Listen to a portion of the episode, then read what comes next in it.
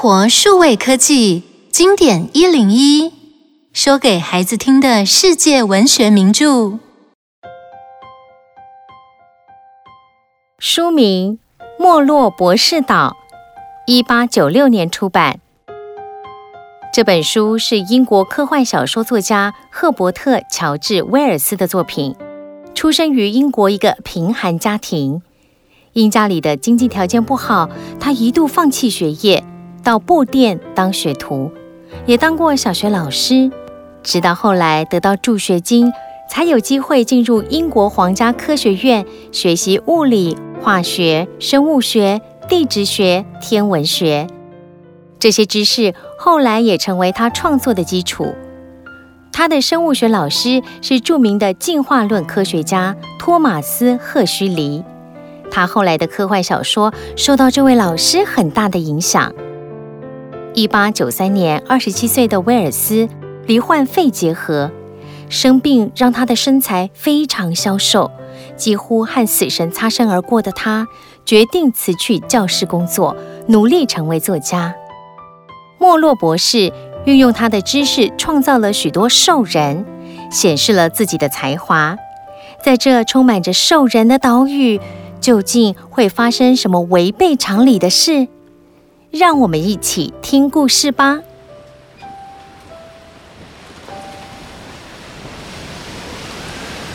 一阵暴风雨把普兰迪克搭乘的船打得粉身碎骨，还能逃生的人纷纷跳上救生艇，普兰迪克也跟着跳进了救生艇。我还以为救生艇上有东西吃呢，没想到。只有泡水的烂面包和几瓶水，大家先将就着吧，我们一起耐心的等待救援。这艘载着三人的救生艇在海上漂流了几天，面包和水全都吃完了，大家的心情也烦躁了起来。为了增加自己生存的机会，大家想把其他两个人推入海中。不，别这样！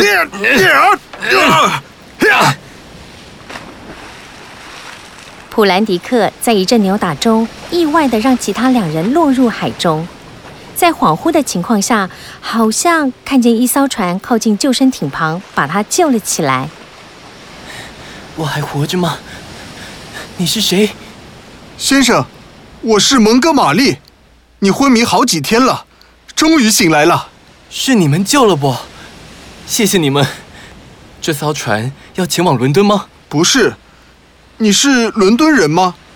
伦敦，多令人怀念的地方。你可以说说伦敦的近况给我听吗？好啊。普兰迪克和蒙哥马利就这样聊了起来。正聊得起劲时，船舱外的嘈杂声夹杂着动物的叫声，引起了普兰迪克和蒙哥马利的注意。呃，我先去解决一下船上混乱的场面，等一下再继续聊。我真是受够了！我原本干净的船被你们弄脏了，把你们还有动物全丢进海里去！船长，你应该依照我们的约定行事。你们快离开我的船！我再也不想帮你们的忙了，快离开！还有你，从海上捡来的，给我下船去！不，我好不容易被你们救起，现在又要把我丢在海上。求求你，不要把我也丢进海里！蒙哥马利和一位灰头发的人，以及几位奇怪的人，还有兽笼里的动物，全都搭上了小艇，而船长却把普兰迪克丢进原本搭乘的救生艇，任凭他在海上飘着。灰发的男子把小艇调回头，救起了普兰迪克。来吧，先跟我们。到我们的小岛吧。谢谢你，谢谢你们救了我。你看，前面那个小岛就是我们的目的地。谢谢你的救命之恩。可是，就快到了，准备上岸。普兰迪克话还没说完，小艇上的人员已准备把小艇停在小岛的沙滩上。这些小艇上的工作人员的身形及长相都很奇特。长得不像人，动作却又像人。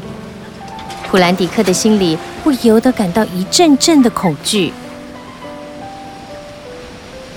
蒙哥马利和莫洛带领普兰迪克来到岛上的小屋之后，把带来的新兔子也放到丛林里。赶快繁殖吧，兔子！我们需要更多的肉类食物。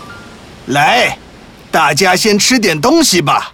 谢谢你们的招待，普兰迪克。既然你已来到这座岛，你就要遵守我们这里的规定。你看到那个小门了吗？那里是禁地，除非有我们的允许，任何人不能随便进入的。另外，也不要在岛上随便乱走，以免危险。好的。虽然普兰迪克控制着自己的好奇心，但是小屋外的山豹叫声却是一天比一天的凄惨，让他迈开步伐。踏出小屋，往海边及丛林的方向走去，远离那恼人的叫声。总觉得有人跟着我，是谁？快站出来！一团黑影快速的在草丛中移动，咻的一声，早已不知跑到哪里去了。这这是人吗？怎么像动物一样的趴在水边喝水？他怎会满嘴的血腥？在小溪边喝水的人看见了普兰迪克，马上拔腿跑开。奇怪的长相及动作让普兰迪克感到害怕。我我得快点离开这个诡异的地方。糟了，我迷路了。海边应该在那个方向。又有人跟着我了，怎么回事啊？还是赶快回到小屋。你怎么了？你到哪里去了？不是说好不能在岛上到处乱走的？我我迷路了。我本来只想在这附近走走的。先吃个餐点，再睡个觉，其他的先别说了。一觉醒来的普兰迪克听到了人类的哭泣声，耳朵马上灵敏地搜寻声音的来源。没错，就是在那个小门内。我受够了这岛上所有的怪事。快给我停止！普兰迪克趁着小门稍微开启的时候，冲进门内，眼前看到的是沾着血迹的绷带及纱布，还有一个被绑在桌上的东西，全身裹满了纱布及绷带。你在做什么？快住手！你滚开！我终于知道了，你就是那个恐怖的莫洛博士，是吧？我会慢慢告诉你的。不，你这个疯子！普兰迪克跑进了丛林里，来到山壁构成的细缝中，一位人员笑嘻嘻地来到他的面前。呃，你是新来的？来吧，你要遵守我们的戒律，跟我一起走。这里是哪里？这是我们生活的地方。这位是我们的发言人。新来的。你要记得我们的戒律，一定要遵守，不然会到恐怖的小房子去。一群像人又像兽的怪物们绕着圆圈，一起跟着发言人诵念戒律。不用四肢走路，不用四肢走路，不用吸吮喝水，不用吸吮喝水，不吃肉，不吃鱼。不吃肉，不吃鱼，不用爪子扒树干，不用爪子扒树干，不追其他的人，不追其他的人。这是什么戒律啊？是手上有五根手指头的人规定的，违反的话要接受惩罚，要到小房子去，你会感到伤口的疼痛。戒律一定是莫洛和蒙哥马利规定的吧？太可怕了！原来这些人是野兽的合体，并不是真正的人类。太可怕了！他们竟然违反了大自然法则，做这样的实验。抓住他，别让他跑了！普兰迪克最终还是跟着蒙哥马利和莫洛回到了小屋，而莫洛博士已准备跟他说明实验的目的。你已经看到了一切，你们真是邪恶又残忍。我们已经在实验上越来越成功了。我们已经能运用外科手术的技术，把野兽改造成具有人性的生物。野兽需要变成人吗？变成人做什么？你只是想要有成就罢了。我承认，这在科学上是有成就感的，但是目前仍有需要突破的技术要继续研究。有什么好研究的？这些兽人最后仍旧会变回野兽，所以制定戒律给他们。但是他们最后仍会出现动物的行为，无法说人类的语言，所以。我们要时时提防他们，免得受到他们的攻击。莫洛一一的向普兰迪克说明所有的实验过程与心得，但是普兰迪克仍然无法接受莫洛博士的想法，而且心里对于周遭的兽人更增添了警觉性。可怕的事还是来临了。实验小屋里的山豹冲出了小门，莫洛博士带着枪支紧追在后。蒙哥马利和普兰迪克发现到他们时，莫洛博士和山豹都已经断气了。呃，莫洛死了，山豹也死了，我们完蛋了。为什么？那些兽人已渐渐恢复野兽的本性，现在。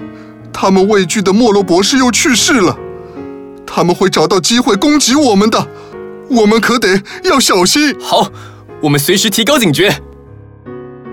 可是蒙哥马利却在灰心及失望中放纵自己，忘记自己身处危险之中。过了不久，在一场与兽人的打斗中丧失了生命。现在只剩下我一个人了，任何兽人都不能相信了。我可以跟你在一起，我可以保护你。走开，走开！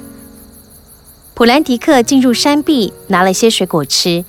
吃饱之后，手上拿着一根莫洛博士给他的鞭子，靠在石壁上小睡片刻。谁？是我，主人。他们说主人已经死了，但是你有鞭子。所以主人是你。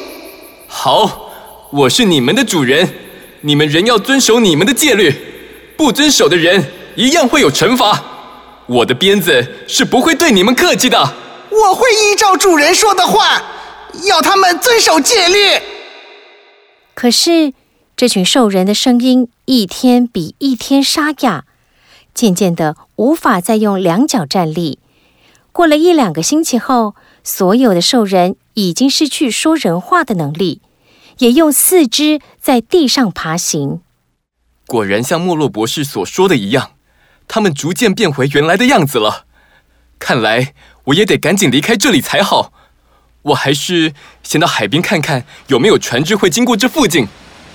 普兰迪克幸运地看见海上有艘小船，开心地挥手：“喂，我在这里。”把我带离开这里吧！怎么觉得这艘船怪怪的？啊，船上的人死了。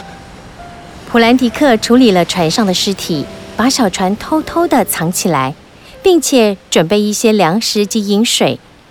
隔天的傍晚时分，普兰迪克乘着小船飘向大海。三天之后，幸运地被一艘大帆船救起，回到人类的世界。想一想，听完莫洛博士之岛的故事后，请你想一想，莫洛博士把野兽变成人类的模样，真的是为野兽们着想，让野兽有机会变成跟人类一样聪明的生物，还是只是为了展现自己的才华呢？